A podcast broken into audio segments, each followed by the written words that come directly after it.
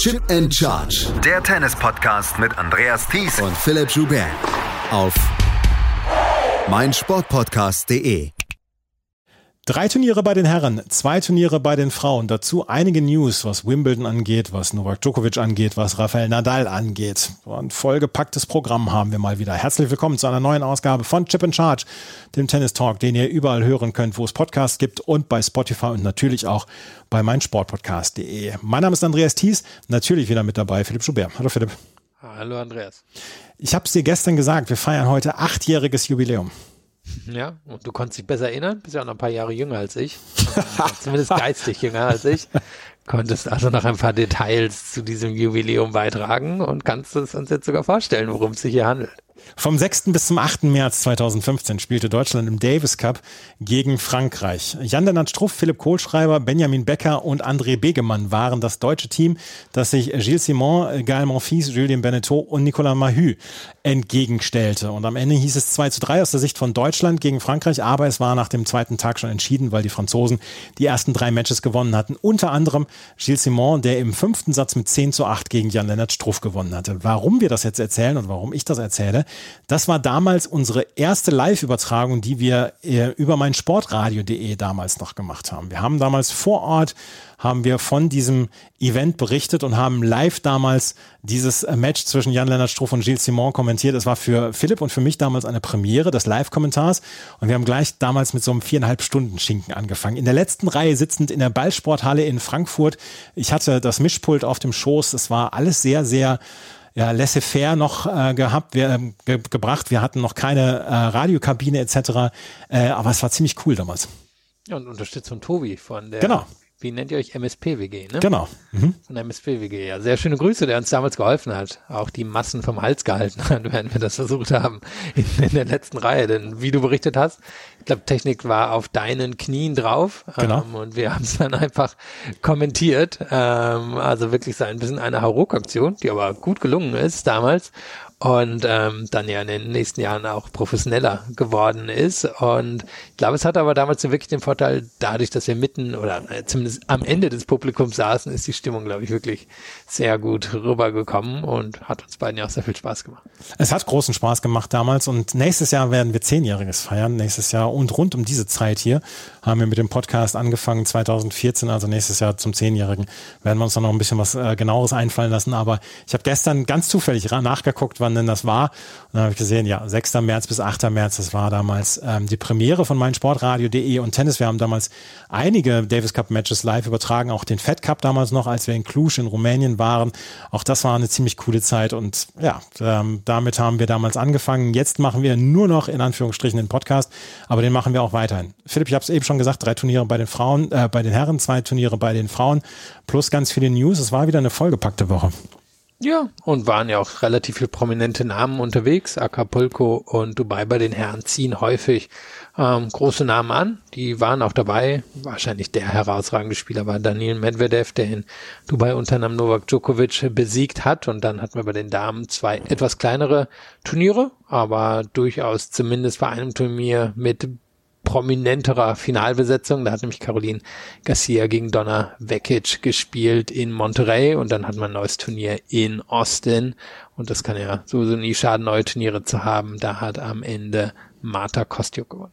Und darüber sprechen wir gleich als erstes, über die beiden Frauenturniere in Austin und Monterey. Alles das hier bei Chip and Charge, dem Tennis Talk. Die Vorbereitungsturniere der Frauen auf das Turnier in Indian Wells die fanden in Austin und in Monterey statt. Und wir haben zwei durchaus interessante Siegerinnen hier erlebt. Und das größere Turnier war wahrscheinlich das in Monterey, auch wenn beide Turniere 250er Turniere waren, aber besser besetzt und prominenter besetzt war das Turnier in Monterey in Mexiko. Caroline Garcia war an eins gesetzt, Marie Buskova an zwei. Marie Buskova ist sehr früh in der ersten Runde ausgeschieden, aber Caroline Garcia schaffte es ins Finale. Dort verlor sie aber gegen Donna Vekic mit 4 zu 6, 6 zu 3 und 5 zu 7. Garcia hatte eben dritten Satz insgesamt acht Breakbälle, hatte 16 Breakbälle über das gesamte Match, konnte nur zwei davon nutzen. Und Donna Vekic hat sich am Ende den ersten Titel seit Courmayeur 2021 geholt. Und Donna Vekic ist zurück im ja, Siegerinnenzirkel und äh, sie bestätigt ihr wirklich gutes Jahr 2023 bislang. Sie gehörte so ein bisschen zu den Vergessenen im letzten Jahr, nach ganz vielen Verletzungen, die sie ja auch hatte. Sie hat sehr lange gebraucht, bis sie wieder in der Topform war, aber jetzt ist sie inzwischen wieder in der Topform. Ja, Garcia und Vekic sind jetzt beide innerhalb von 21 Punkten im Race. Die eine auf Platz 10, die andere auf Platz 11, also Garcia vor Vekic. Kann man nur sagen. Wirklich gut gelaufen für Vekic, die ja auch schon tolle Australian Open hatte, die eigentlich auch schon gute letzte drei Monate ungefähr in der Saison 2022 hatte, die ja damals ziemlich lange Zeit gebraucht hat, um wieder so ein bisschen in Form zu finden. Eigentlich war sie ja schon Anfang des Jahres zurückgekommen nach ihren ganzen Verletzungen, hat dann aber gedauert.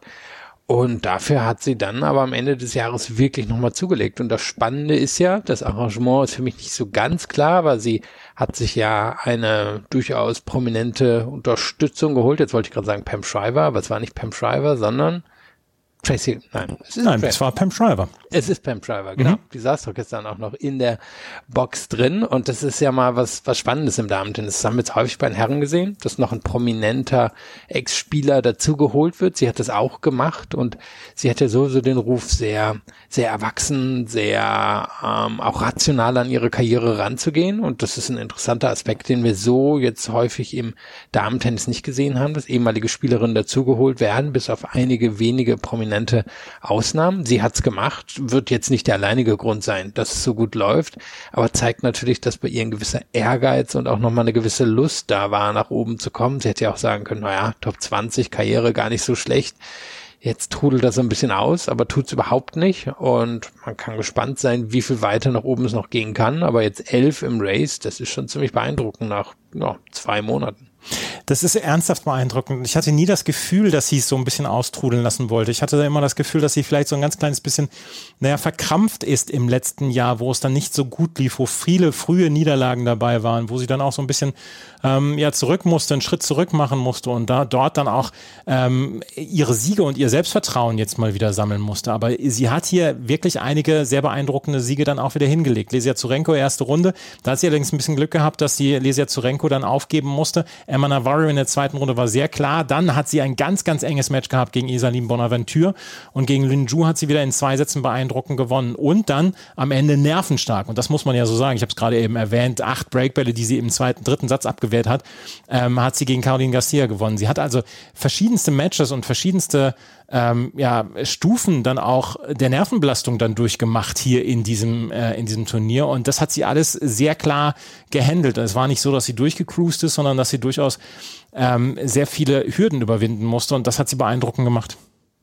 Ja, und sie hat ja auch wieder gezeigt, was ihr Spiel so auszeichnet, dass sie einen überragenden Aufschlag hat. Also sicherlich einen der zehn besten auf der Tour. Erster wie zweiter Aufschlag. Der zweite hat ihr auch sehr gegen Garcia geholfen, denn Garcia hat halt wieder ihr klassische Nummer durchgezogen mit ich stehe irgendwie 1,50 Meter im Court drin und da ist wahrscheinlich Vekic nicht gerade die ideale Gegnerin dafür, weil Vekic eben nicht nur hart, sondern auch akkurat aufschlagen kann und darüber hinaus wird Vikic natürlich nie das eine große Problem loswerden, dass sie einfach nicht so eine, so eine tolle Beinarbeit hat wie viele andere ganz oben, ja, in der Tour. Ich meine, da, da sind Ausnahmeathletinnen unterwegs. Das ist sie nicht. Sie ist vielleicht eher so ein bisschen Belinda Bencic des gute Athletin, aber hat jetzt nicht so viel Explosivität in ihrer, in ihrer Bewegung drin, dass sie jetzt in der Lage ist, einfach vieles auszugleichen, was, was sonst vielleicht technisch schief läuft. Aber da liegen dann ja wiederum ihre Stärken im Aufschlag und eigentlich in der sehr guten Technik. Und sie braucht wahrscheinlich bestimmte Arten von Belegen und bestimmte Arten von Gegnerinnen. Und ich glaube nicht, dass sie jemals irgendwie Top 3 oder Top 5 einziehen wird, weil es dafür athletisch einfach nicht reicht. Aber mit ihrem Tennis sollte sie wahrscheinlich eigentlich zumindest irgendwo zwischen 15 und 20 stehen. Und das sind dann ja so Turniere, wo sie das auch bestätigt hat. Und Garcia in so einem Match zu besiegen, das ist nicht einfach. Garcia hat wirklich gute Nerven gezeigt über die letzten neun Monate, muss sie auch bei ihrer Art Tennis zu spielen. Und da war das dann schon beeindruckend von Vekic, die ja, glaube ich, sogar wirklich jede ihrer Breakchancen genutzt hat. Sie hat jede ihrer Breakchancen genutzt. Sie hatte drei insgesamt und drei hat sie am Ende dann auch genutzt. Ich habe jetzt nochmal ähm, zurückgeschaut. Sie war kurz vor der Pandemie, war sie auf Platz 19 in der Weltrangliste, kurz vor Start der Pandemie, Ende November 2019. Und das war ihr höchster äh, Rank. Und dann äh, kamen die Verletzungen, dann kam natürlich auch die Pandemie dazu und dann ist sie zwischendurch sogar aus den Top 100 rausgefallen. Das war äh, ungefähr letztes Jahr rund um April Richtung ähm, French Open. Und jetzt steht sie wieder auf Platz 23 in der Weltrangliste und ist nah an ihrem Peak dran. Donna Vekic gewinnt dieses Turnier in Monterey und wir haben sie eben schon erwähnt. Sie gewinnt es gegen Caroline Garcia im Finale mit 7 zu 5 im dritten Satz. Für Garcia ist dies wahrscheinlich eine verpasste Chance gewesen, dieses Turnier zu gewinnen, weil das hätte sie nachdem sie im ersten Aufschlagspiel schon ähm, mehrere Breakbälle hatte, drei oder vier, dann hatte sie bei 4-4 nochmal vier Breakbälle, also hätte sie eigentlich das Break machen müssen und am Ende konnte sie diesen Turniersieg nicht holen, aber Garcia unterstreicht so ein bisschen, dass das, was sie letztes Jahr gemacht hat, dass das nicht unbedingt nur eine Eintagsfliege gewesen sein muss, sondern dass mit ihr auch im Laufe des Jahres zu rechnen sein wird. Es kommen jetzt die ganz langsamen Plätze, Indian Wells, Miami und dann auch der Sand. Ich bin sehr gespannt, wie sie dort dann reagieren kann. Aber hier, das war schon mal ein richtig guter Anfang dann auch, weil die Plätze auch in Mexiko sind nicht unbedingt die schnellsten. Ja, und wir hatten ja über sie schon nach dem Finale von Lyon gesprochen. Das hatte sie ja dann auch verloren, vielleicht auch enttäuschend verloren. Das ist ja ihr Heimturnier damals gewesen. Und ich meine, ich hatte sowas ungefähr gesagt wie, ich bin gespannt, ob sie den Mut beibehält, ihr Spiel durchzuziehen, auch mhm. wenn es mal nicht so läuft. Und sie scheint es zu machen. Jetzt gucken wir mal wirklich, wenn die richtig langsam Belege kommen, ob sie es dann auch so machen wird. Sie war ja früher eine durchaus gute Spielerin auf dem Sand, einfach weil sie so athletisch ist. Aber jetzt hat sie ihr Spiel ein bisschen umgestellt. Traut sie sich, das wirklich so hart durchzuziehen? Ich gehe davon aus. Ich nehme an, dass sie das trotzdem machen wird. Auf der anderen Seite muss es schon ein bisschen frustrierend sein, diese, diese größeren Matches zu gewinnen. Und wenn sie dann aber die intellektuelle Transferleistung macht, dann wird sie sagen, naja, aber der ziemlich gute Start ins Jahr, wie gesagt, die Nummer 10 jetzt nach neun Wochen im Jahr, das hängt ja eben auch damit zusammen, wie sie spielt. Also mhm. es ist so ein bisschen eine Krux. Sie, sie ist relativ weit oben, weil sie so spielt, wie sie spielt, aber sie hat unter Umständen die beiden großen Finals oder wenn man jetzt noch das Match bei den ähm, Australian Open gegen Linette dazu nimmt, da hat sie die drei wichtigsten Matches des Jahres verloren weil sie so spielt, wie sie spielt. Denn ich denke, ein bisschen eine kleine Anpassung gegen Vekic hätte wahrscheinlich am Ende schon geholfen, um das Match hier zu gewinnen. Aber ja, das ist jetzt die Entscheidung, die sie getroffen hat, die sie auch wirklich durchzieht. Sie ist noch nicht zu weit oben weg, irgendwie von, von Plätzen vier, fünf im Race und hat ja in den nächsten Wochen auch die Chance in der Weltrangliste ungefähr auf Platz drei, vielleicht sogar auf Platz zwei zu steigen. Alles nicht unrealistisch mit Punkten, die sie holen kann. Trotzdem wird sie hoffen, dass in dem Moment, wo die ganze Punkteverteidigung beginnt, das ist ja in Bad Homburg der Fall, dass sie da zumindest irgendwie im Race auf Platz fünf oder so steht, damit der, der Fall dann jetzt nicht zu hart werden wird in der zweiten Hälfte des Jahres. Jana Nowotna hat damals auch so kompromiss kompromisslos Chip in Charge gespielt und hat trotzdem einen Grand Slam geholt. Also vielleicht ist das auch für Caroline Garcia noch drin. Ja, und sie gehört in Wimbledon sicherlich zu den Mitfavoritinnen. Also da wissen wir, sind am Ende vielleicht realistisch drei, vier Spielerinnen, die das holen können. Sie wird da sicherlich dazu zählen. Würde aber eben auch hoffen, dass sie da mit einer so guten Setzung reingeht, dass sie zum Beispiel in den Top 4 der, der Setzung da ist. Ja, Caroline Garcia hat hier das Finale erreicht, verlor dort gegen Donna Vekic. Die beiden Halbfinalistinnen, über die sollten wir auch noch ein paar Worte verlieren. Eine davon war Lin Ju. Die hat hier das Halbfinale erreicht, war hier an acht Gesetzen, nein, fünf Gesetzen, Entschuldigung, die Augen werden so langsam schlechter, hatte gegen Anna Bonda, Rebecca Marino und Caroline Dollarhide gewonnen und dann im Halbfinale gegen Donna Vekic verloren in zwei Sätzen. Aber Lin Ju können wir auch sagen, auch die hat einen ziemlich perfekten Start ins Jahr 2023 erlebt und auch die ist unter den Top 15 im Race ja, mit Abstand der beste Start in ihrer Karriere. Also hatte ich so nicht mit, hat wahrscheinlich niemand so mitgerechnet, vielleicht niemand sie, dass ihr das so gelingen würde. Ist immer noch beeindruckend, ihre, naja, ihre sehr athletische, konterspielende Art Tennis ähm, umzusetzen. Frage bei sowas ist natürlich immer, kann, kann jemand das über eine lange Zeit von einer Saison so aufrechterhalten, weil es ganz schön viel Einsatz fordert, weil es eben ganz schön viel ja, ganz schön viel auch vom Körper abverlangt. Aber ich meine, es haben es bis auf die Nummer eins der Welt geschafft. Man schaut zum Beispiel zu Kerber und Halep hin. Das Niveau hat sie jetzt nicht ganz. Aber wenn sie so weiterspielt, dann wird sie es ja wahrscheinlich sogar in den Top 20 beenden. Bin noch ein bisschen skeptisch, weil haben wir natürlich so in ihrer Karriere noch nicht gesehen. Sie ist jetzt auch keine 20, sondern sie ist eher Ende 20. Ob ihr das dann so gelingen wird, Müssen wir mal gucken. Aber ist auf jeden Fall erstaunlich, wie sie das immer in Turnier um Turnier durchzieht, dass sie quasi mindestens immer bis ins Halbfinale kommt. Lin Ju also das Halbfinale erreicht gegen Donna Vekic. Und die andere Halbfinalistin war eine, die so ein bisschen mit den guten Ergebnissen etwas gehadert hat in den letzten Monaten. Im Doppel lief es immer gut, aber im Einzel lief es nicht so richtig gut für Elise Mertens. Sie hat allerdings einige wirklich äh, gute Siege hier eingefahren. Gegen Diana Schneider in der ersten Runde, gegen Elena Gabriela Ruse in der zweiten Runde, dann gegen Elisabetta Cocciaretto in der dritten Runde, wo sie dann auch im Halbfinale stand, dort gegen Caroline Garcia klar verloren hat. Aber für Elise Mertens, die ja so ein bisschen ähm, den Weg nach unten gegangen ist in den letzten Monaten, die wenig gute Ergebnisse gehabt hat. Das war, glaube ich, ein wichtiges Turnier mal für sie.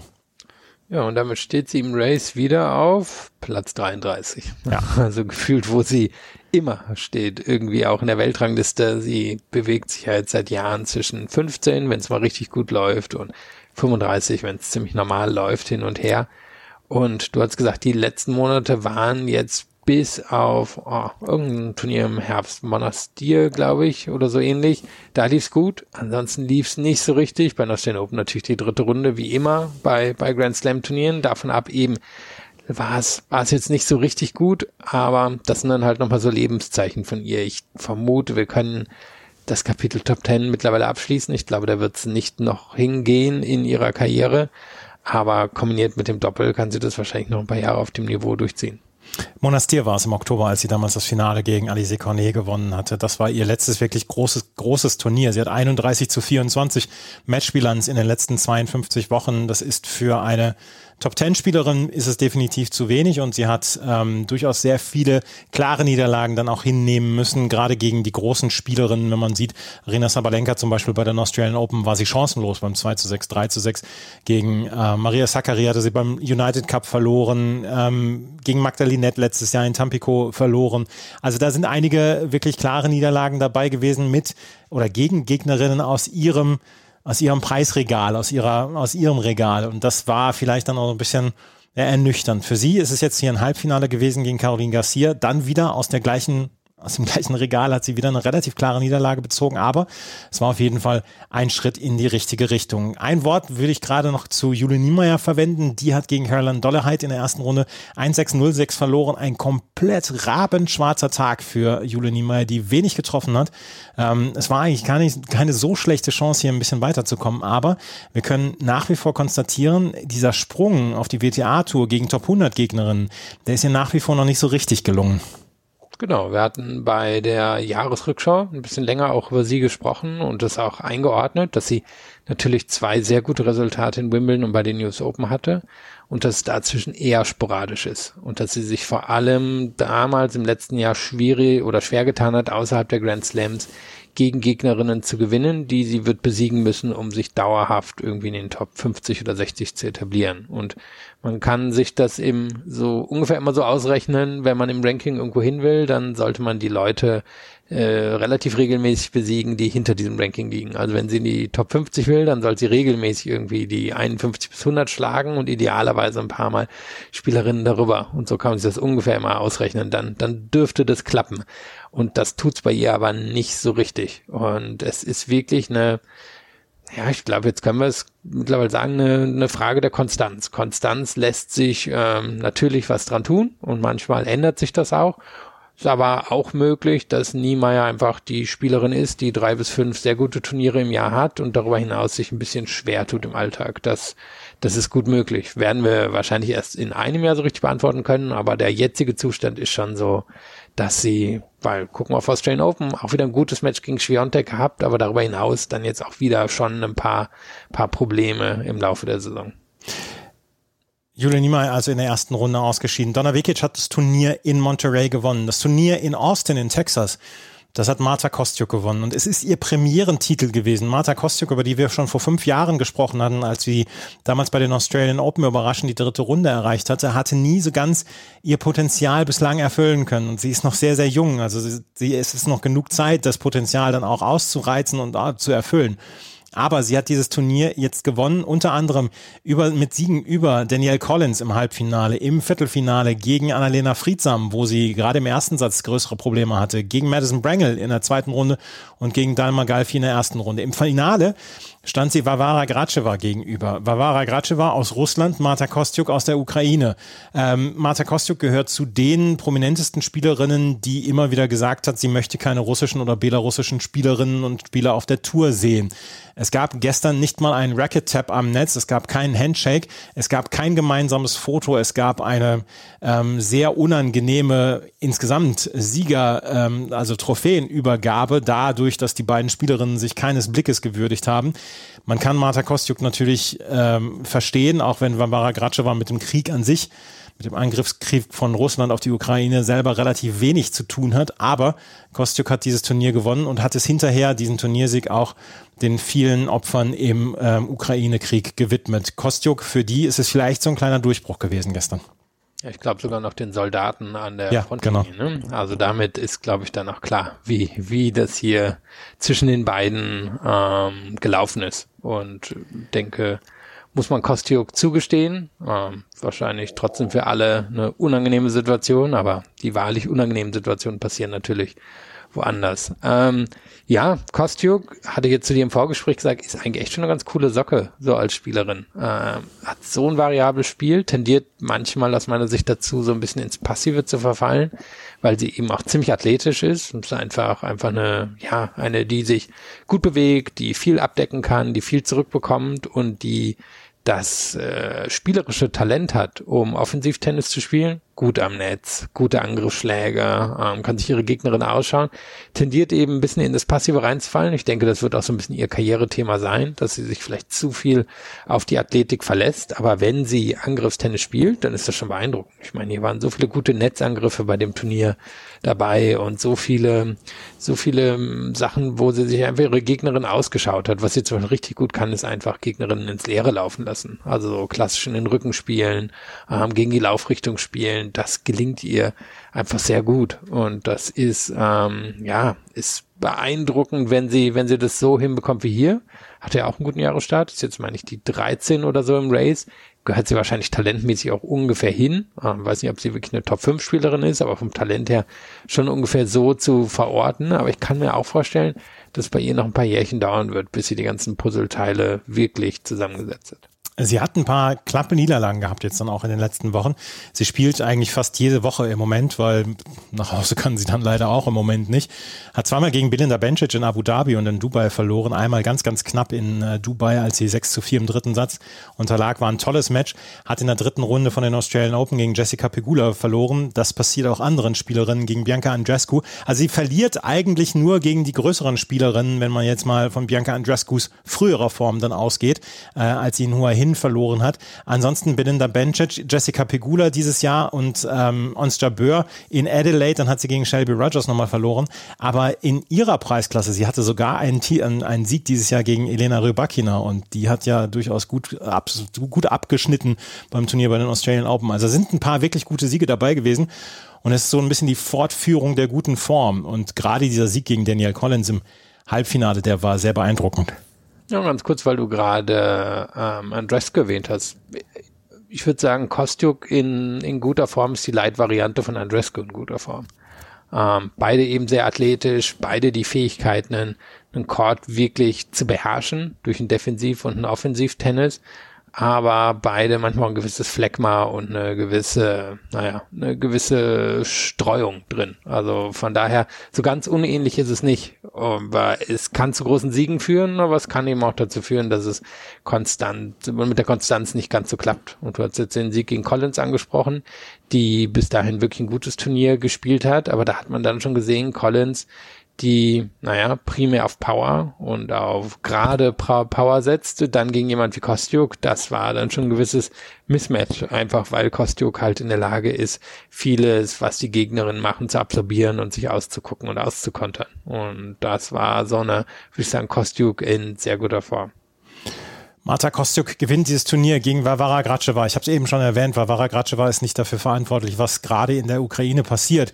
Ähm, sie gehört zu den Spielerinnen, die ähm, ja aus Russland kommen und die im Moment nicht unbedingt immer von allen Spielerinnen gern gesehen werden. Sie hat allerdings hier ein sehr, sehr gutes Turnier hingelegt und sie hat vor allen Dingen ab der ersten Runde abgeliefert. Gegen Magdalinette in der ersten Runde gewann sie in drei Sätzen die an eins gesetzt. Dann Anna Blinkova, dann gegen Sloane Stevens und dann gegen Katie Wollinets. Alles äh, Spielerinnen, die entweder schon große Erfolge hatten hatten oder im Moment in sehr guter Form sind.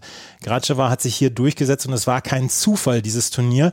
Auch wenn man sagen muss, im letzten Jahr, dass sie so ein bisschen auf der Stelle getreten ist, gerade was so die Ergebnisse anging. Ähm, nie so richtig nie so richtig die großen Ergebnisse äh, gehabt, aber immer konstant gepunktet, sodass sie unter den Top 100 bleiben konnte. Und jetzt hat sie das erste Mal wirklich ein großes Ergebnis rausgeholt. Ja, sie war ja auch mal eine ziemlich gute Juniorin. Ähm, ist jetzt schon, schon ein paar Jährchen her. Ich gucke mal ganz kurz, sechs, sieben Jahre jetzt ungefähr her. Ähm, und ist immer so ein bisschen in Sprüngen nach oben gekommen. Also dann, dann lief es mal richtig gut, dann ist das alles so ein bisschen, ja, bisschen stehen geblieben, dann lief es wieder gut und so weiter. Und so, so geht sie durch ihre Karriere durch. Auch letztes Jahr hatte sie ja eine ziemlich lange Niederlagenserie zwischendrin mal. Und ich bin mir auch nie so ganz sicher, was ich aus ihrem Spiel mache. Sie ist super athletisch, ähm, sie kann auch echt viel Power entwickeln. Aber auch hier habe ich das Gefühl, das kann manchmal so ein bisschen ins Belanglose verfallen. Das war jetzt allerdings in dieser Woche nicht der Fall. Da hat sie, da hat sie einfach gezeigt, was in, was sie, na, was sie kann. Und äh, ich meine, es war ein relativ langsamer Belag. Da hat sie viel, viel zurückbekommen. Ähm, die Gegnerinnen mit ihrer Athletik und auch mit der Athletik, die sich dann so ein bisschen in die Spielweise transportiert hat, in was, was, naja, so, so durchaus was Angriffslustiges, hat sie die unter Druck gesetzt. Und du hast gesagt, es waren gute Siege. Angefangen mit Magdalinette, die gerade aus dem Halbfinale der Australian Open stand und die, die unglaublich zäh sein kann über Sloan Stevens, die wissen wir auch alle irgendwie so zwischen großartig und nicht so großartig hin und her geht. Und dann Volleynets, die hier ähm, mit ihrem naja, mit ihrer, mit ihrer steten Art äh, in diesem Jahr einen sehr guten Start hingelegt hat, hier natürlich auch den Heimvorteil hatte. Also das war schon beeindruckend und selbst im Finale ist ja nochmal zurückgekommen. Das hätte sie auch viel klarer verlieren können gegen Kostüm. Ein Wort noch zu Annalena Friedsam, die hat hier das Viertelfinale erreicht, hat dort gegen Marta Kostjuk verloren, 6-7, 2 zu 6. Die hat vorher gegen Erika Andreeva ein Match gehabt, was knapp drei, dreiviertel Stunden gedauert hat, wo sie 2 zu 5 im dritten Satz zurücklag und dann den Tiebreak mit 10 zu 8 gewonnen hat. Und ähm, das war ein bemerkenswertes Match, ich habe es gesehen. Und äh, Annalena Friedsam, die auch mal wieder ein gutes Ergebnis braucht und die auch selber gesagt hat, dass sie eigentlich so langsam wieder an der Topform dran ist, hat hier das Viertelfinale erreicht, war ein gutes Turnier für sie, nachdem sie in der ersten Runde dann auch gegen Diana Jastremska gewonnen hatte. Also Annalena Friedsam wird wahrscheinlich zufrieden gewesen sein. Ja, und Andrea war übrigens vorher in der Runde ein 7-6, 3-6, 7-6 hingelegt. Also das war die Dauerarbeiterin in Austin. Ja, für Friedsam eine, eine coole Sache. Ist ja vor allem auch nicht so der Belag, den man im Moment mit ihr assoziieren würde. Ähm, da, da hätte ich jetzt, oder vielleicht ist unfair, aber habe ich sie im Moment eher eben wirklich auf schnellerem Hallenboden, ist so für mich im Moment der friedsam Belag und das war hier kein schneller Hallenboden. Also das, das war beeindruckend gearbeitet, das zu schaffen und vielleicht ist ja ein Comeback in den Top 100 doch nochmal möglich in den nächsten Monaten. Im Race im Moment auf Platz 71 Annalena Friedsam. Also das ist dann durchaus eine gute Geschichte für sie. Sie ist im Moment zweitbeste Deutsche hinter Laura Siegemund, die auf Platz 60 im Race steht. Tatjana Maria auf Platz 3, 87. im Moment und Julia Niemeyer, Eva Lies außerhalb der Top 100, was das WTA-Race angeht. Die beiden Turniere in Mexiko und in Austin in Texas wurden von Marta Kostjuk und von der Navikic gewonnen. Wenn wir uns gleich wieder hören, dann werden wir über die drei Turniere sprechen, über die die Herren in der letzten Woche dann Schlagzeilen gemacht haben. Und wir erleben einen unglaublich langsamen Boden in Acapulco, der am Ende so ein bisschen Survival of the Fittest hervorgebracht hat. In Santiago de Chile endete der Golden Swing der des, Amerikan des südamerikanischen Männer Sandtennis und in Dubai endete der Nahost-Trip. Das gleich alles hier bei Chip and Charge, dem Tennis Talk. Dubai, Acapulco und Santiago de Chile. Das waren die drei Turniere, die in der letzten Woche in der ATP-Tour stattfanden. Und lass uns gleich mal über das 500er-Turnier in ähm, Dubai sprechen, weil das hat am Ende Daniel Medvedev gewonnen. Im Finale gegen Andrei Rublev mit 6 zu 2 und 6 zu 2. Daniel Medvedev ist wieder in seinem US Open Nummer eins der Welt, Mojo, völlig gelandet. Dritter Turniersieg hintereinander. Und im Moment scheint ihm wirklich kaum etwas anzuhaben, weil so souverän, wie er dieses Turnier gewonnen hat, Chapeau. Ja, das Einzige, was ich mir jetzt anhaben kann, sind die nächsten Turniere. Ja. er hat echt keine guten Resultate in der Vergangenheit in Indian Wells, Miami und auf Sand gehabt. Ein paar reingesprenkelte okay ähm, Resultate über die Jahre, aber an sich lief da gar nichts. Also jetzt kann man richtig gespannt sein. War das einfach, äh, waren das immer die äh, Bedingungen, war es die Form, ähm, weil er ja häufig irgendwie so ein bisschen in Formloch gefallen ist nach den Australian Open in den letzten Jahren. Also da können wir sehr gespannt sein, was da passieren wird. War auf jeden Fall jetzt sehr beeindruckend, war vielleicht auch die beeindruckendste der drei Wochen, die er gespielt hat. Belag kam ihm natürlich entgegen, relativ schnell, vor allem im Vergleich zu ähm, Acapulco. Und die Siege an sich waren, waren einfach beeindruckend. Also klar, der gegen Djokovic sticht heraus, denn Djokovic hat nicht schlecht gespielt. Und Rublev hat aber auch nicht so schlecht gespielt im Finale und den hat er wirklich komplett alt aussehen lassen. Und gegen Curic meine ich, wenn ich das irgendwie so richtig auf den Statistik-Sachen gelesen hatte, hat er zwischendrin fast 20 Punkte oder so in Folge gewonnen. Mhm. 21 völlig, hat er Folge. Mhm. Also auch das völlig abstrus. Das passiert jetzt im Profitennis eher selten, dass jemand das schafft. Also das war eine überragende Woche. Und wenn man jetzt zum Beispiel mal das Match gegen Djokovic anschaut, und ich glaube, es ist einfach das, das relevanteste und interessanteste der Matches, dann ähm, war er besser hinter dem ersten Aufschlag als Djokovic und Djokovic war locker ein Top 5 Aufschlagspieler in diesem Jahr. Er war besser in den Rückhand-Rallies als Djokovic und wir wissen, Djokovics Rückhand gehört wahrscheinlich zum Besten der Geschichte. Und er war derjenige, der ähm, unterbunden hat, dass Djokovic in diesen Angriffsmodus kommen konnte, der Djokovic die Australian Open gewonnen hat. Also das war alles schon sehr beeindruckend und ich glaube auch nicht, dass er von irgendwem hier in der Woche geschlagen worden wäre, egal wer hier noch angetreten wäre. Was mich so beeindruckt bei äh, Daniel Medvedev ist, dass er ähm, ja so ein bisschen diese Defensive wieder zurück hat, die ihm vielleicht auch so ein kleines bisschen im letzten Jahr abhanden gekommen war, wo es, wo man das Gefühl hatte, naja, das ist jetzt alles entschlüsselt worden von der Gegnerschaft. Auch sein, ja, sein eher unorthodoxes Spiel, ähm, der, der Aufschlag, der war nicht mehr so gut, hatte viele Breaks hervorgebracht.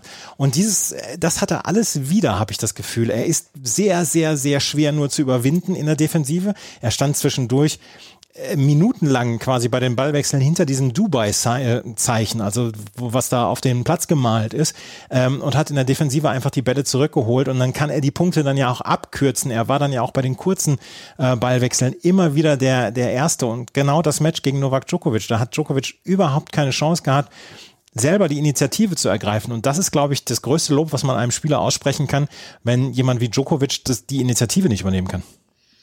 Ja, und jetzt ist eben wirklich die Frage, kann er das transportieren in den nächsten Wochen? Also ein bisschen skeptisch bin ich schon, denn Indian Wells wird ihm wahrscheinlich zu langsam sein. Ähm, Gerade nachts fliegt der Ball da einfach sehr langsam durch die Wüste. Miami könnte ihm, glaube ich, in der Theorie liegen. Ist halt die Frage, wie sieht's da mit der Hitze aus? Damit hat er in der Vergangenheit ein paar Probleme gehabt. In Monte Carlo hat er schon mal im Halbfinale gestanden. Madrid, glaube ich, sollte ihm eigentlich auch liegen. French Open hat er immerhin schon mal ein Viertelfinale erreicht, aber es war bisher alles Stückwerk. Und da ist eben für mich die Frage, war das jetzt einfach ein guter Lauf von ihm? Und sowas haben wir in der Vergangenheit gesehen oder kann er das jetzt halten? Ähm, ist er jetzt in der Lage, dieses Niveau zu gehen? Also ich meine, wenn wir jetzt auf die letzten Jahre gucken, habe ich jetzt nochmal geschaut, er hat jetzt 30 Finals stehen bei bei ähm, auf der Tour und bei Grand Slam Turnieren. Das ist schon ziemlich beeindruckend. Ähm, kann auch erwarten, dass er wahrscheinlich nochmal 20 irgendwie drauflegen wird in den nächsten Jahren. Dann hat er wirklich eine Hall of Fame Karriere gehabt. Aber eben für mich ist die Frage, kann er, kann er das jetzt nochmal ausbauen? Kann er das jetzt eben auch da bringen, wo es für ihn in der Vergangenheit nicht so lief? Und genau die Phase beginnt jetzt und ähm, ja, endet dann kurz vor Wimbledon. Denn auf Rasen sollte er eigentlich sowieso zu den Topspielern gehören. Sand haben wir schon die eine oder andere Tirade von Daniel Medvedev in den letzten Jahren gehört. Und Indian Wells bin ich auch sehr gespannt. Indian Wells, wir kommen gleich noch auf Acapulco zu sprechen, einer der langsamsten Hartplätze, die es überhaupt auf der Tour gibt. Andrei Rublev hat das Finale erreicht und äh, vielleicht braucht er dann auch einfach mal wirklich so einen großen Titel und solche Siege gegen Daniel Medvedev, damit auf ihn dann auch aufmerksam damit man auch auf ihn aufmerksam wird, komplett aufmerksam wird. Er ist ein Top-5-Spieler. Er ist ein Spieler, der in den letzten Jahren unglaublich viele Matches gewonnen hat.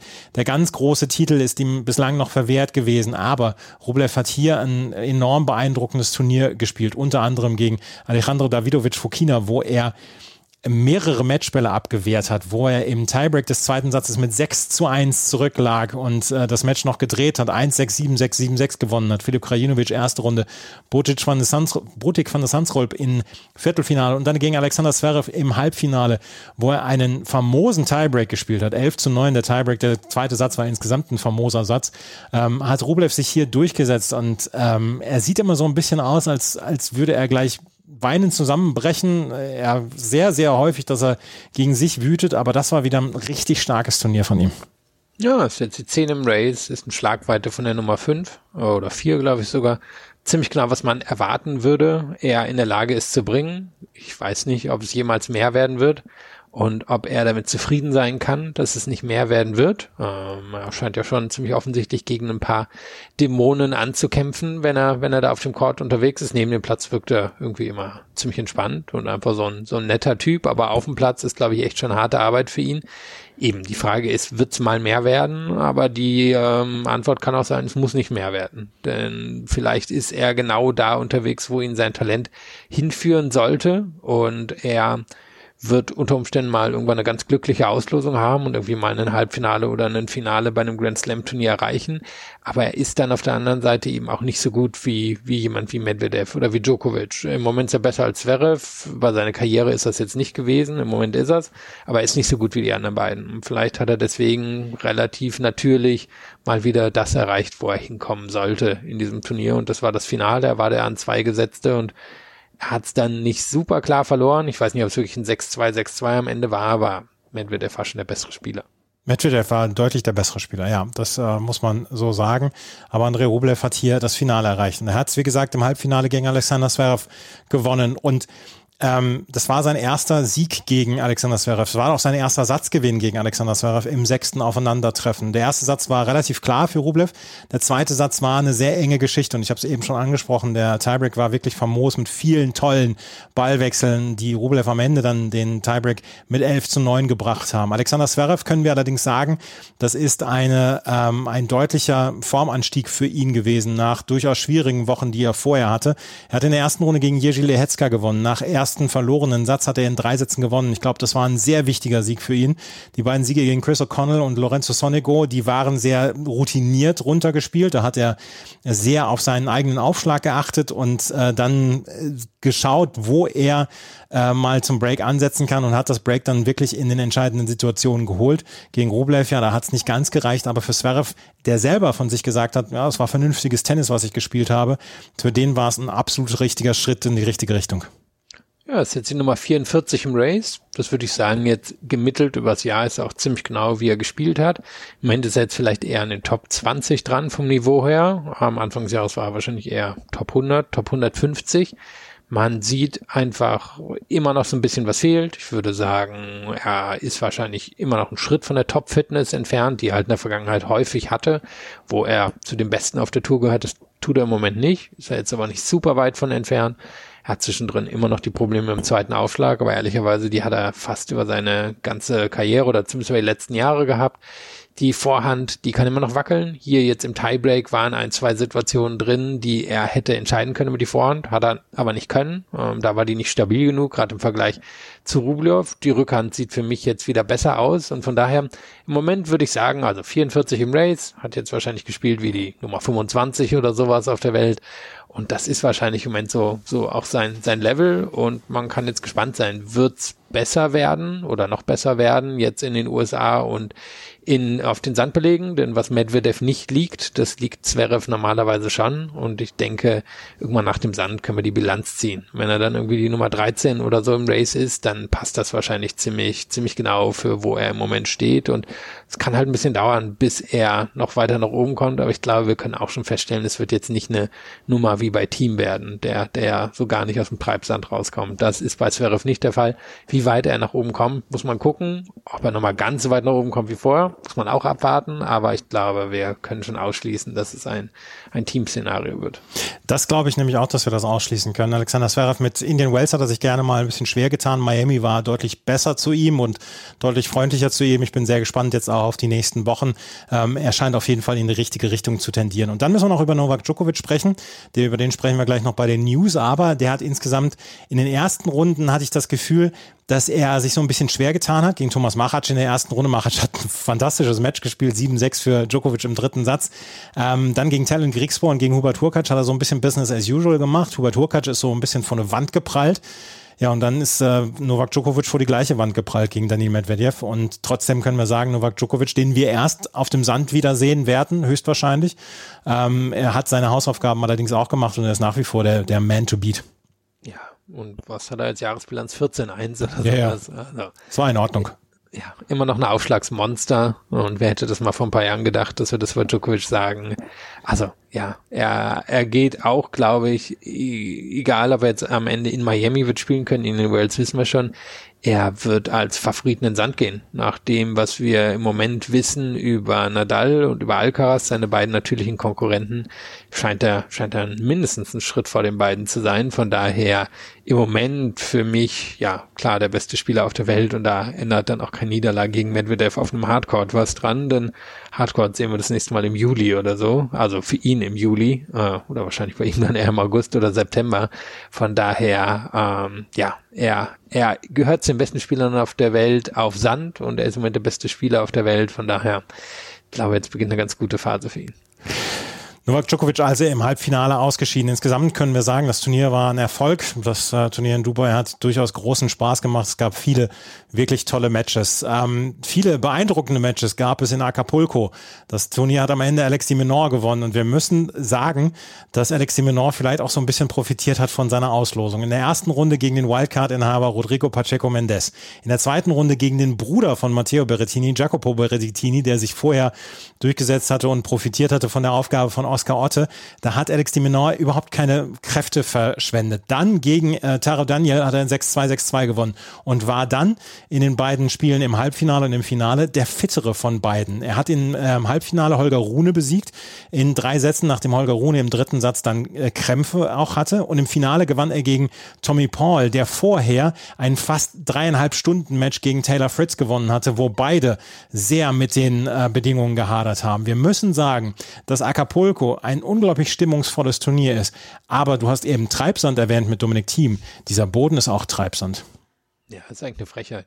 Also, ja, ist er. Also ich meine, ich weiß auch nicht, welcher Spieler da antreten würde, weil Bedingungen sind sicherlich total cool. Ähm, oder die äh, alles, was außerhalb des Platzes passiert, aber ich meine, wer will sich jetzt irgendwie hier schon nicht unbedingt die Saison ruinieren, aber irgendwie, weiß ich, am Ende 11, 12, 13 Stunden auf dem Platz stehen, auf einem 500er, bei einem 500er Turnier.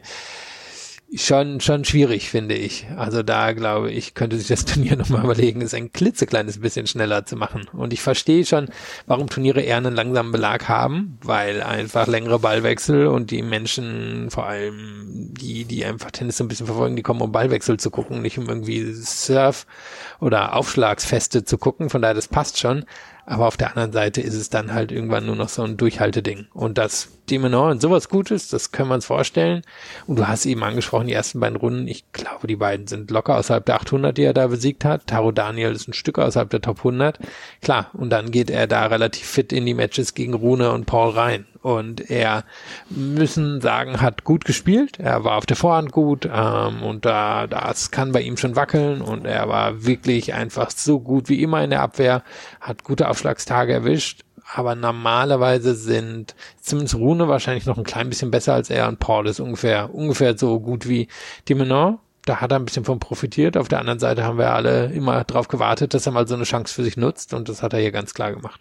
Ja, er hat, er hat seine Gegner dann auch ausgesessen. Tommy Paul hatte im Halbfinale bis halb drei Uhr nachts gespielt gegen Taylor Fritz. Dieses äh, berühmte Match, wo Taylor Fritz sich übergeben musste während des dritten Satzes. Ich meine, wo sind wir denn? Das, das gibt's doch nicht. Also ähm, das waren einfach ähm, Voraussetzungen für Alex Dimenor, die für ihn wie gemalt sind. Erst eine gute Auslosung, dann am Ende, dann ähm, wo es über die Kraft entschieden worden ist und die Kraft hat er und er hat die Defensive und er hat dann auch ähm, die Schnelligkeit, die Explosivität, um dann auch solche Matches dann auszusitzen. Und Tommy Paul hatte im dritten Satz einfach nichts mehr hinzuzusetzen und auch Holger Rune im ähm, dritten Satz äh, hatte auch Krämpfe. Bei Holger Rune wissen wir das, dass er bei diesen heißen Temperaturen noch Probleme hat. Und Alex de Menor hat hier eine Chance, ein offenes Fenster gehabt und dadurch, da ist er durchgegangen. Ja, also vielleicht 15 Runden ums Haus rumgelaufen und dann durchgegangen. Aber durchgegangen ist er am Ende. Ja, durchgegangen ist er am Ende. Und er hat ja am Ende gegen Tommy Paul gewonnen im Finale. Tommy Paul, der uns bei den Australian Open ja so viel Freude gemacht hat, der hat dieses äh, Match gegen Taylor Fritz gehabt, 6 zu 3, 6 zu 7, 7 zu 6, dreieinhalb Stunden ähm, hat das angedauert. Tommy Paul hat selber auch hinterher gesagt, ja, wir hatten beide mit den Bedingungen zu kämpfen. Das war kein gutes Match. Das war am Ende ein Match Survival of the Fittest und das hat Tommy Paul für sich entschieden. Er hatte so ein bisschen dann auch die Auslosung hier genutzt, gegen, in der ersten Runde gegen Emilion Gomez, dann gegen Ma Michael Moe gewonnen, gegen Mackenzie McDonald in den offenen amerikanischen Meisterschaften da oben im ersten Viertel, beziehungsweise es war fast bis zum, äh, die obere Hälfte waren amerikanische Meisterschaften und hat dann gegen Taylor Fritz gewonnen, der vorher sich gegen Francis TFO durchgesetzt hat. Es waren ganz gute Matches insgesamt. Und äh, wie gesagt, die äußeren Bedingungen sind toll und dass bis tief in die Nacht gespielt wird und dass bis tief in die Nacht auch viele Zuschauerinnen und Zuschauer noch da sind, ist alles toll. Aber das hat so ein bisschen den Spaß genommen, fand ich, weil am Ende war es wirklich nur, wer bleibt am Ende noch stehen nach einem 15 Runden Boxkampf. Ja, und da kann man natürlich auch gespannt sein, denn Dubai und Acapulco haben sich ja auch so ein bisschen immer so einen Bieter-Wettkampf in den letzten Jahren geliefert. Wer, wer kriegt die großen Namen? Wer zahlt mehr? Darum geht's ja häufig. Also es gibt manche wie äh, Federer oder Djokovic, die immer Dubai gespielt haben.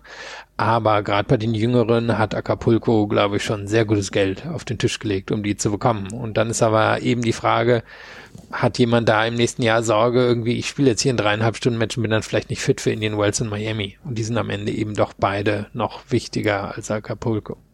Dass Alexander Zverev hier in Acapulco dieses Jahr nicht mitgespielt hat, war aus anderen Gründen verständlich. Ja, also ich weiß auch nicht, ob er die Erinnerung der Öffentlichkeit daran wecken wollte, dass er hier im letzten Jahr dem Stuhlschiedsrichter fast auf den Fuß gekloppt hätte. Und von daher hat er sich wahrscheinlich gedacht, ich fahre nach Dubai, da, da erinnern sich die Leute unter Umständen nicht daran. Wir müssen noch einmal über Matteo Berrettini sprechen. Der hatte die ersten beiden Runden gewonnen. Gegen Alex Molcan war er von der Aufgabe, hat er von der Aufgabe profitiert, dann gegen Elias Ümer gewonnen. Dann gegen Holger Rune beim Stand von 0 zu 6, 0 zu 1 musste er aufgeben, hatte sieben Punkte bis zu dem Zeitpunkt gemacht und ähm, konnte am Ende nicht weiterspielen. Bei Matteo Berrettini steht Indian Wells dann auch wieder zur Debatte. Matteo Berrettini kommt aus diesem Verletzungskreisel ähm, nicht raus. Ja, ich wollte gerade fragen, ist er der Neue? Und dann fiel mir sein Name natürlich nicht mehr ein. Unser großer kanadischer Freund. Milos Raonic, der wieder für Rasen trainiert, hört man. Ja, also vielleicht da der Konkurrent für Berrettini, denn daran erinnert es natürlich ein klein bisschen. Also Raonic war dann zum Ende noch mehr verletzt, aber hat ja auch ein Wimbledon-Finale da stehen gehabt und war immer einer derjenigen, wo man dachte, oh, der bringt auch gute, konstante Leistung, vielleicht kann er mal einen der Topspieler wirklich bei einem großen Turnier rausnehmen, meist nicht geklappt. Aber irgendwann war der Körper zu groß und zu viel. Und das ist, weiß ich nicht, ob es bei Berettini auch irgendwann der Fall sein wird, aber es ist schon auffällig. Auf der anderen Seite, wo sich Berettini natürlich immer darauf verlassen kann, wenn er fit ist, dann bringt er normalerweise auch die Leistung. Nur hat er jetzt halt das Pech, dass er langsam halt auch so ein bisschen in der Weltrangliste nach unten purzelt. Also jetzt irgendwie nicht mehr die Nummer 6 oder so in der Welt ist und immer gute Auslosung hat, sondern jetzt kann halt auch mal früher auf die, diejenigen treffen, die ihn schlagen und dann kommen halt die ganzen Verletzungen dazu. Zwei Spieler, über die ich noch ganz gerne sprechen wollen würde. Der eine ist Feliciano Lopez. Der hat bekannt gegeben, dass Queens, wenn er eine Wildcard bekommen würde, sein letztes Turnier ist. Ähm, Feliciano Lopez, der ja sich jetzt schon abseits des Platzes mehr tummelt, hatte zum ersten Mal seit Mitte 2021 wieder ein Match gewonnen gegen Christopher Eubanks in der ersten Runde. 7-6-6-4 für jemanden wie Lopez, der eigentlich auf Surf and Volley ausgelegt ist und der gerne schnellere Plätze war, mag. Ähm, durchaus eine Überraschung. Dann hat er gegen Francis Tiafoe verloren. Ja, Feliciano Lopez wird Mitte des Jahres seine Karriere beenden. Feliciano oder wie er teilweise dann auch von Mutter Murray genannt worden ist, Deliciano Lopez. Genau, der. Ja, ist ja auch schon seit drei Jahren der Direktor in Madrid. Ja. Also schon länger.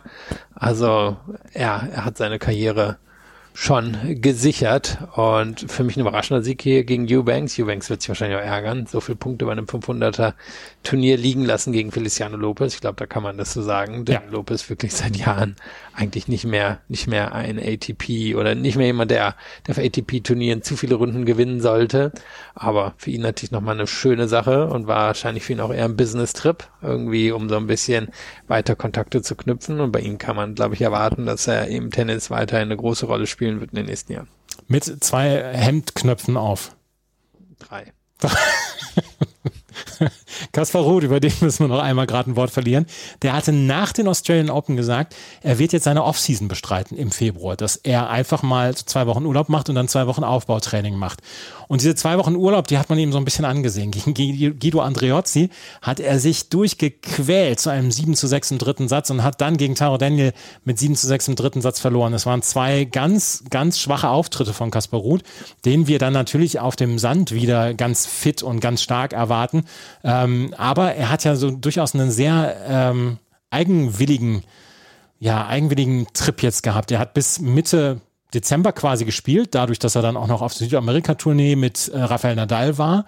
Ähm, dann hat er keine Pause gemacht, dann hat er Australian Open gespielt und hat von vornherein gesagt, nee, nach den Australian Open mache ich vier Wochen Pause. Vor allen Dingen hat er den Südamerika-Swing ausgelassen, der so in den letzten Jahren seinen Durchbruch bedeutet hatten.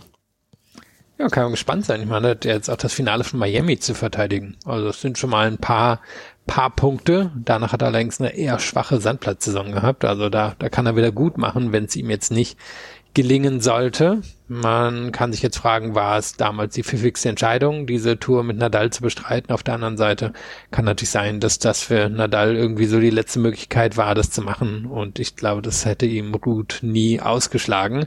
Von daher, ja, ich glaube nicht, dass es jetzt langfristig bereuen wird, selbst wenn es jetzt für ihn ein paar Wochen eher mittelmäßige Resultate bedeutet. Kaspar Ruth also in der zweiten Runde ausgeschieden. Und dann haben wir noch das Turnier, die Movistar Chile Open in Santiago de Chile. 718.000 Dollar wurden dort ausgegeben. Mittags, äh, wenn die Matches, die ersten Matches begonnen hatten, quasi gar kein Zuschauer, keine Zuschauerin. Darunter litt auch in Anführungsstrichen ein bisschen Yannick Hanfmann, der allerdings das Viertelfinale hier erreicht hatte und dort gegen Nicolas Jarry verlor. Nicolas Jarry seinerseits hat dann dieses Turnier am Ende gewonnen und das auf die ganz, ganz harte Tour. Erste Runde Juan Pablo Varias in zwei Sätzen, in zwei knappen Sätzen. Dann gegen Diego Schwarzmann 7 zu 6 im dritten Satz. Dann gegen Yannick Hanfmann 6 zu 4 im dritten Satz. Gegen Jaume Munar 6 zu 1 im dritten Satz und gegen Thomas Echeverry mit 6 zu 2 im dritten Satz. Nicolas Jarry aus Chile, der vor ein paar Jahren ähm, ja so ein bisschen als die neue chilenische Hoffnung galt. Dann war er wegen Dopings gesperrt und als er wieder zurückkam, hat er ewig gebraucht, um wieder an das alte Niveau anzuknüpfen. Hat sehr viele Challenger gespielt, dort auch früh immer äh, ausgeschieden. Man hat gedacht, na, vielleicht kommt er gar nicht so richtig wieder, aber er ist wieder gekommen und er hat diesen Turniersieg geholt und er hat ihn verdient geholt und das auf die harte Tour. Und Nicolas Jarry ist zurück. Nach, nachdem Christian Garin aus Chile in den letzten Monaten kaum ein gutes Ergebnis hinbekommen hat, werden die chilenischen Tennisfans sich hier wahrscheinlich sehr gefreut haben. Das auf jeden Fall. Und ich wollte noch mal kurz eingehen, weil wir auch ein Vorgespräch über das Turnier hatten. Und das lief so ein bisschen unter dem Radar der Öffentlichkeit. Aber zeigt natürlich manchmal auch so ein bisschen die Tenniswirklichkeit. Ich meine, Santiago ist eine Weltstadt, gerade verglichen jetzt mit Acapulco und auch mit Dubai. Gut, Dubai hat natürlich irgendwie noch so ein paar andere Faktoren, aber an sich Santiago eben eine, eine Weltstadt. Aber im Tennis ähm, sind dann halt äh, Orte wie ähm, Acapulco oder Indian Wells, die, die ganz großen Nummern, während äh, Weltstädte wie Santiago sich halt hinten anstellen müssen. Ähm, und für Jarry natürlich eine super beeindruckende Geschichte. Er hätte ja auch durchaus das ein oder andere dieser Matches verlieren können. Auch das Halbfinale, ich meine, lag 1-6-0-3, vielleicht war es sogar am Ende 0-4 hinten und hat das noch umgedreht. Ähm, Finale ja auch so eine enge Geschichte. Er hat immer eher enge Matches gehabt, weil er doch ziemlich abhängt von Aufschlag und Vorhand. Aber wenn man so sehr abhängt von was, dann muss man natürlich auch gute Nerven haben. Das haben wir zum Beispiel bei jemand wie Berrettini über die ganze Karriere gesehen, dass ähm, man dann besser wirklich ähm, in den engen Momenten auch die, die Nerven hat. Das war in seiner Karriere nicht immer der Fall. Hier jetzt aber definitiv und für ihn wahrscheinlich wirklich eine ganz große Geschichte, das Turnier in Chile auf der Tour zu gewinnen. Und du hast gesagt, zum Abend hin wurde die Stimmung dann ja auch super. Und ähm, die standen ja auch komplett hinter ihm. Er ist so ein bisschen allerdings der Del Potro, der Westentaschen Del Potro, oder? Ja, vielleicht nicht mal, nicht mal dieselbe Weste. Also, ist natürlich schon beeindruckend, ähm, wie viel Kraft er entwickeln kann. Auf der anderen Seite fehlt ihm halt wirklich die Explosivität von, von Del Potro, der sich auch einfach aggressiv in so Bälle reinbewegt hat. Aufschlags wahrscheinlich besser als bei Del Potro von der Grundlinie. Von der Grundlinie ist eine andere Weste, aber sonst kann er, kann er wahrscheinlich ins selbe Geschäft gehen. Das hast du jetzt sehr schön bebildert. Ähm, Nicolas Jarry gewinnt dieses Turnier und wir müssen darauf äh, zu sprechen kommen, gerade seine Dopingsperre. Im April 2020, da waren wir alle mit anderen Dingen beschäftigt, aber da ist er rückwirkend für elf Monate damals gesperrt worden, wegen Ligandrol und Stanozolol, die er eingenommen haben soll. Und ähm, die Sperre begann dann rückwirkend zum 16. Dezember 19, 2019 und war dann ab Ende 2020 war er wieder ähm, ja, spielberechtigt und ähm, war er nicht auch einer von den Fleischessern? Das kann sein, ja.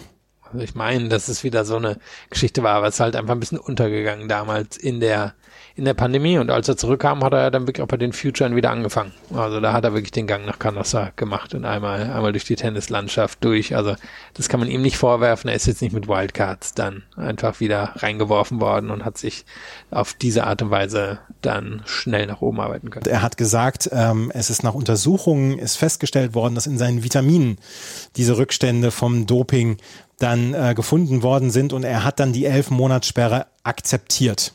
Das zu Nicolas Jarry. Thomas Echeverry äh, ist ein Spieler aus Argentinien, einer dieser Spieler, die man eigentlich nur auf den Challengern sieht und bei den äh, südamerikanischen Profiturnieren. Der hat sich allerdings hier durchgesetzt in äh, sehr beeindruckender Manier, hat Francisco Cerundolo zum Beispiel in der zweiten Runde besiegt. Im Halbfinale Sebastian Baez, der einen sehr guten Südamerika-Swing hatte. Ähm, Thomas Echeverry dann im Finale und hat dieses Finale verloren und vielleicht sprechen wir in diesem Jahr kaum noch über Echeverry. Äh, generell kann man festhalten, das waren ja so ein bisschen Tennis-Bundesliga Open, ne? Also, da könnten 70 Prozent irgendwie auftauchen in der, in der Bundesliga-Saison oder sind schon aufgetaucht. Echeverry, meine ich, war doch letztes Jahr auch, weiß nicht mehr für wen, ja. aber ich meine mhm. seinen Namen, ne? Mhm. Gesehen und kommentiert zu haben irgendwann mal. Und er ist schon ein ganz guter Sandplatzspieler, nur Problem halt für ihn, äh, so viel weiter als über den Sand ist es halt auch noch nicht hinausgegangen. Und von daher kann es wirklich sein, dass er jetzt irgendwie zum Beispiel im Sommer noch bei ein, zwei der 250er ein richtig gutes Resultat hat oder vielleicht qualifiziert er sich für eins der Masters Turniere und im Herbst holt er dann wieder die Punkte, weil da, da beginnt dann ja nochmal eine Golden Swing äh, ein bisschen unter dem Radar der Öffentlichkeit und auf Challenger-Ebene. Und bisher hat er noch nicht den großen Sprung gemacht. Auf der anderen Seite muss man sagen, er ist halt auch erst 23. Von daher, das, das kann noch alles kommen in den nächsten Jahren. Ich sehe in ihm jetzt allerdings keinen Spieler im Moment, der so einen Sprung wie Sebastian Baez zum Beispiel hinlegt, den er jetzt hier geschlagen hat, aber der für mich doch noch ein bisschen besser und talentierter ist.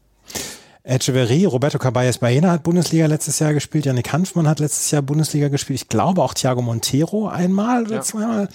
Ja, wir haben so ein bisschen die Bundesliga Open gehabt. Das war ja auch Sandplatz gewesen. Wir können noch gerade über Janik Hanfmann sprechen, der hier durch die Quali durchgegangen war und dann in der ersten Runde gegen Pedro Martinez gewonnen hatte, zweite Runde gegen Roberto Caballes Baena in zwei Sätzen gewonnen hatte und dann in der dritten Runde im Viertelfinale gegen Nicolas Jarry knapp unterlag. Aber für jemanden wie Janik Hanfmann war das nach einem äh, doch eher etwas ernüchternden Südamerika-Swing, wo er zwischendurch die Quali nicht geschafft hat, wo er Erstrundenniederlagen hatte, war es ein guter Abschluss für ihn nochmal.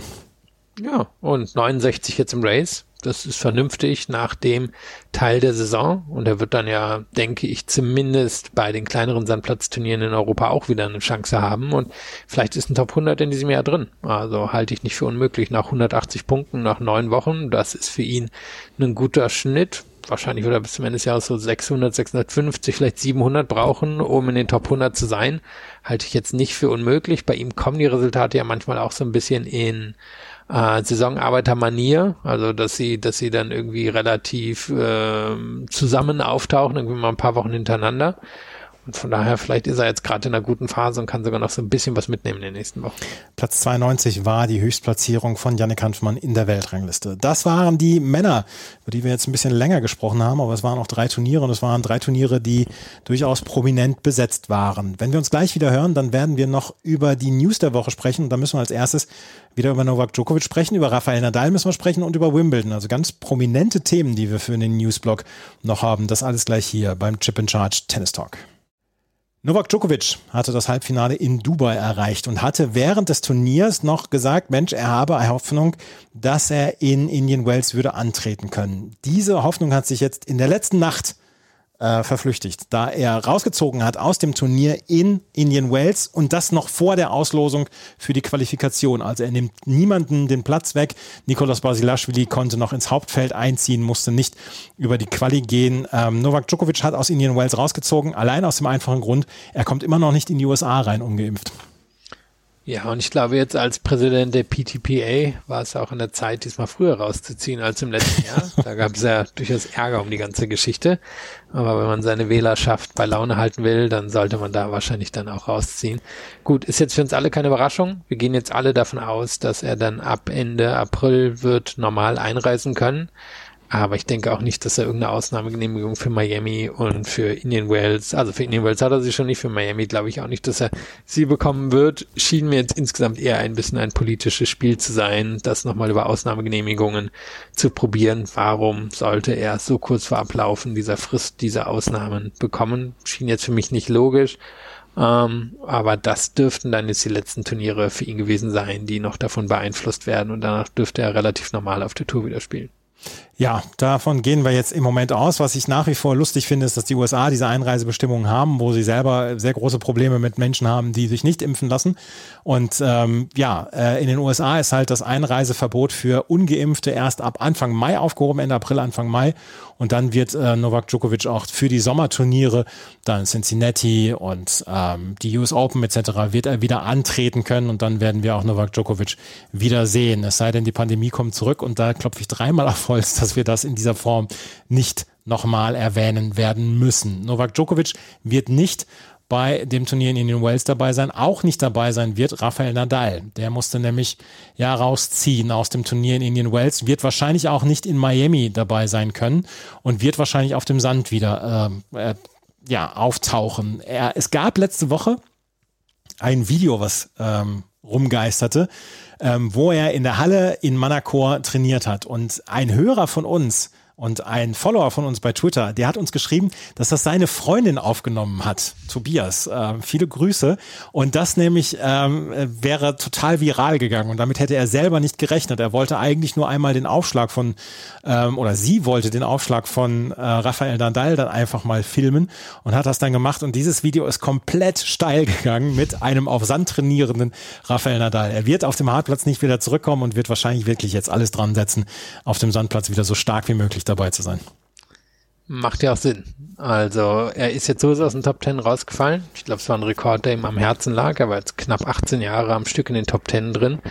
Djokovic hat jetzt übrigens zeitgleich, ungefähr zeitgleich den Rekord sich geholt bei äh, für, für die Nummer eins hat jetzt auch Steffi Graf einkassiert. Mhm. Also beide setzen mal wieder neue, neue Standards und bei Nadal war eben, glaube ich, schon klar, dass er den jetzt nicht mehr wird halten können. Warum sich also jetzt nochmal auf dem Hardcourt schinden? Ist jetzt ein gewisses Risiko, in die Sandplatzsaison reinzugehen, weil fast all seiner Punkte dann zu verteidigen sind im Wochen danach und läuft da was schief, dann fällt er wahrscheinlich sogar aus den Top 100 raus. Aber jetzt gehen wir mal davon aus, dass Nadal einigermaßen normale Sandplatzsaison spielt und außerhalb der French Open hat er gar nicht so gute Resultate gehabt. Dann kann man wahrscheinlich erwarten, dass er, dass er zumindest seine Position hält. Aber er geht jetzt nicht, glaube ich, in Favoritenposition in diese Sandplatzsaison rein. Also das können wir schon festhalten. Er hat sich zwar immer und immer und immer wieder erholt in den letzten Jahren und auch immer wieder Formkrisen aussetzen können, um es dann doch noch weit nach oben zu schaffen in jeder oder in fast jeder Sandplatzsaison. Aber im Moment weiß ich nicht, ob wir ihn da als so klaren Favoriten sehen können oder ob er sich da nicht eher Nummer zwei oder drei im Moment wird einordnen müssen.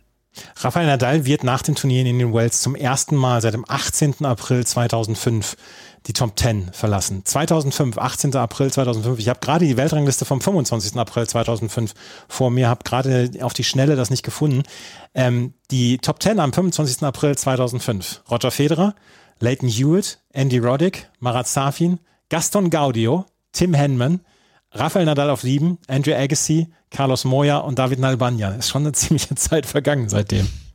Ja, ich meine, Gaudi hatte natürlich gerade die French Open gewonnen. Ja. Deswegen stand er da drin, ist dann auch sehr schnell wieder rausgepurzelt. Die anderen hätte man wahrscheinlich einigermaßen so erraten können. Aber ja, Nadal wirklich der letzte Verbliebene, mit Abstand der letzte Verbliebene von, von den Szenen. Und wir werden jetzt äh, zum ersten Mal seit Ewigkeiten die, das Turnier in den Wales ohne die Top 3 sehen oder die Big Three. Novak Djokovic, Rafael Nadal, Roger Federer, alle drei nicht dabei in Indian Wales. Und ähm, das ist eine bittere Geschichte. Und ähm, es ist allerdings auch neue Zeiten und es sind zukünftige Zeiten. Und dann erleben wir vielleicht irgendwann wieder neue Big Three. Obwohl die Big Three wird es wahrscheinlich so in dieser Form dann nicht nochmal geben. Ähm, was es wieder geben wird, oh, das war eine schöne Überleitung, wird seit zum ersten Mal seit 2019 den Hopman Cup der dieses Jahr in der Woche nach Wimbledon in Nizza stattfinden wird. Ähm, der Hauptmann Cup, ein durchaus beliebter Wettbewerb früher am Anfang des Jahres, als ähm, eine Frau, ein Mann aus so einem Land äh, einen Mixed-Wettbewerb gespielt haben. Erst ein Fraueneinzel, dann ein Herreneinzel und dann noch plus Mixed. Und es war immer eine tolle Vorbereitung auf die Australian Open, wurde sehr gerne genommen, auch von Roger Federer zum Beispiel, der häufig dort gespielt hat, mit Belinda Bencic gewonnen hat. Und dieser Teamwettbewerb ist zurückgekommen. Und letzte Woche wurden die ersten drei Teams bekannt gegeben. Frankreich, Spanien und die Schweiz werden Teams entsenden. Frankreich mit Alice Cornet und Richard Gasquet, Spanien mit Paula Badosa und Carlos Alcaraz und die Schweiz mit Leandro Riedi und Belinda Bencic. Ähm, ich bin sehr gespannt, ob dieser Wettbewerb in irgendeiner Weise so kurz nach Wimbledon für Nachrichtenwert sorgen kann. Das sind gute Namen dabei mit Belinda Bencic, mit Paula Badosa, mit Carlos Alcaraz. Ähm, er wird auf Sand stattfinden und er wird mitten im Jahr stattfinden. Ich bin extrem gespannt auf die diesjährige Ausgabe des Hopman Cups. Du? Wissen wir eigentlich, ob Patrick Muratoglu dahinter steckt? Das weiß ich bis jetzt noch nicht. Nee, ich auch nicht, weil Nizza würde natürlich schon Sinn machen. Ja. Und man kann auch davon ausgehen, dass gutes Geld Tenium steckt dahinter, Entschuldigung. Okay. Also auch ein großer Name, der, der viel Geld zahlen wird. Also von mhm. daher das wird der Grund sein, warum der ein oder andere große Name da, glaube ich, antritt. Und mal schauen, ob es noch andere große Namen schaffen und vor allem, was passiert, wenn viele von denen weit in Wimbledon, was passiert, wenn Bencic Wimbledon gewinnt oder Alcaraz Wimbledon gewinnt. Beides jetzt ja nicht komplett unrealistisch. Also da, da kann man gespannt sein. Aber an sich ist es natürlich eine schöne Geschichte. Ich vermute, es wird auch einfach ein bisschen anders präsentiert werden als in Perth. Da war das ja so ein bisschen so ein jedermann und jeder Frau Event. Und ich glaube, hier wird es wahrscheinlich eher ein bisschen schicker, glamour glamouröser, vielleicht fast so ein bisschen Exhibition-mäßig präsentiert werden, gehe ich jetzt mal von aus. Und damit kann ich mir vorstellen, wird man eben die Namen auch locken können, um zu sagen, hey, fast wie so ein schöner Urlaub hier ähm, am Mittelmeer und nebenher wird ein bisschen Tennis gespielt. Wäre jetzt mein Tipp, aber vielleicht lieber komplett falsch. Ich habe das gleiche Gefühl und Nizza ist ja dann auch so ein Ort, wo es dann durchaus ein bisschen schicker sein kann. Tenium ist übrigens der Organisator von Turnieren wie zum Beispiel Barcelona, Valencia oder Buenos Aires oder Antwerpen dann auch in der Halle. Also ähm, ist durchaus ein sehr, sehr bekannter Vermarkter für diese ähm, Tennisturniere und die stecken dann hinter dem ähm, Hopman Cup und wie gesagt, Paula Badosa, Carlos Alcaraz, das sind schon mal zwei prominente Namen. Es ist direkt in der Woche nach Wimbledon, 19. bis 23. Juli. Ich gehe davon aus, dass es dann auch auf Sand stattfinden wird, weil danach gibt es dann ja noch so einen kleinen Sandplatz-Swing nach Wimbledon und dieser Hopman Cup hat die ersten Namen dann ähm, verkündet und im März wird es dann die, oder im Laufe dieses Monats wird es dann noch die drei anderen Teams geben. Insgesamt wird es sechs Teams geben, die um den Turniersieg dort spielen werden. Der Hopman Cup kommt im Juli zurück. Haben wir sonst noch eine Nachricht? Ich glaube nicht. Doch, Wimbledon. Oh, oh, ja. Wimbledon. Über die müssen wir noch sprechen. Weil in Wimbledon gibt es noch keine gesicherten Nachrichten, aber es gibt Gerüchte. Und es geht darum, was machen wir mit den belarussischen und den russischen Spielerinnen und Spielern? Letztes Jahr sind sie nicht zugelassen worden. Es gab großen Ärger darum. Es sind ihnen die ATP und die WTA-Punkte damals entzogen worden. Und es gab dann ein Turnier, was ja so ein kleines bisschen ähm, der Outlier war im letzten Jahr, dadurch, dass es keine Weltranglistenpunkte gab. Novak Djokovic hat das Turnier damals gewonnen. Bei den Männern und bei den Frauen war es? Elena Rybakina. Rybak, äh, genau, Elena Rybakina, es tut mir leid, Entschuldigung. Jedenfalls, in diesem Jahr scheint es so zu sein, dass die, ähm, dass die Turnierorganisatoren in Wimbledon wohl das Ganze aufweichen werden. Was man so hört und was man so liest, ist, dass ähm, die Spielerinnen und Spieler zugelassen werden, dass sie allerdings wohl eine Erklärung unterschreiben müssen, ähm, dass sie den Krieg nicht promoten werden. Das ist wohl im Moment das, worauf sich die, ähm, die Organisatoren in Wimbledon dann einigen werden, beziehungsweise was sie verkünden werden. Das ist im Moment das, was wir an Gerüchten hören. Macht ja auch Sinn. Also kann mir vorstellen, dass am Ende auch genauso kommen wird. Kann mir auch vorstellen, dass Wimbledon diese Erklärung dann jetzt nicht so groß in die Öffentlichkeit hängen wird dass aber jede Boulevardzeitung des Landes bei jeder Pressekonferenz sitzen wird und nochmal ein öffentliches Abschwören dieser Erklärung fordern wird. Also ich glaube, wir können es den ersten Tagen von Wimbledon schon auf unangenehme Szenen einstellen. Wir hatten da vor zwei, drei Wochen schon mal drüber gesprochen. Es ist einfach so, die Regierung würde das gerne sehen, wird aber nicht selber die nötigen Schritte unternehmen, überlässt es also Wimbledon. Wimbledon und vor allem der britische Tennisverband ähm, sind in der Gefahr, die, also Wimbledon nicht, aber die, die anderen Turniere in der Gefahr, dass die Lizenzen irgendwann äh, nicht mehr in Großbritannien bleiben werden, sondern in andere europäische Länder vergeben werden. Also von daher vertrackte Situation für Wimbledon und ich kann mir vorstellen, dass es genau so eine Art von Lösung am Ende sein wird und dass es ein großes Hackmack in Wimbledon werden wird und dann schauen wir mal, wie das dann am Ende konkret aussieht. Ja, es wird unangenehme Situationen geben, davon gehe ich auch aus. Und ich glaube auch, dass Wimbledon jetzt so ein kleines bisschen etwas tut, was sie gar nicht gerne möchten. Ich könnte mir vorstellen, dass äh, Wimbledon gerne auf dem Standpunkt geblieben wäre und die LTA gerne auf dem Standpunkt geblieben wäre, nee, wir machen das weiter, wir ziehen das weiter durch. Russische und belarussische Spielerinnen und Spieler sind bei uns nicht willkommen. Ähm, dass sie allerdings dann unter dem Druck der Öffentlichkeit, Schrägstrich der WTA ATP, ähm, dann auch so ein bisschen, ja, jetzt gesagt haben, gut, dann müssen wir es halt machen. Naja, der ganzen Tenniswelt, sind wir mhm. ehrlich. Wimbledon setzt halt gern den Ton, aber hier hat's halt überhaupt nicht gefruchtet. Also die kleineren Turniere in Großbritannien haben mitgezogen, der Rest der Tenniswelt hat sich entschieden, nee, so sehen wir das nicht. Und von daher kann Wimbledon das natürlich weiterhin machen, aber sie waren innerhalb der Tenniswelt isoliert. Ob man das jetzt gut oder schlecht findet, sie waren isoliert und von daher standen sie halt vor der Frage, wollen sie sich weiter isolieren oder nicht. Wimbledon also wird wahrscheinlich die russischen und belarussischen Spielerinnen und Spieler in diesem Jahr wieder zulassen. Jemand wie Daniel Medvedev, Andrei Rublev werden davon profitieren. Dann auch natürlich die russischen Spielerinnen. Arina Sabalenka wird wahrscheinlich spielen können. Wir gehen davon aus, dass dieses Jahr dann ein ganz ein relativ normales Turnier dann stattfinden wird. Sollte es dazu noch weitere News geben, werdet ihr sie natürlich von uns hören, entweder hier im Podcast oder bei Instagram beziehungsweise Twitter. Dort könnt ihr uns nämlich folgen. At Chip und Charge sind dort unsere Handles und ähm, dort werden wir auch in den nächsten zwei Wochen während des Turniers in Indian Wells dann jeweils immer berichten und über die neuesten Ergebnisse berichten. Das war's mit der neuen Ausgabe von Chip and Charge, dem Tennis Talk auf meinen Sportpodcast.de und überall, wo ihr Podcasts hören könnt und natürlich auch bei Spotify. Wir hoffen, es hat euch gefallen. Wenn es euch gefallen hat, dann freuen wir uns über Rezensionen und Bewertungen auf iTunes und auf Spotify. Vielen Dank fürs Zuhören. Bis zum nächsten Mal. Auf Wiederhören. Chip and Charge. Der Tennis-Podcast mit Andreas Thies und Philipp Joubert. Auf meinsportpodcast.de.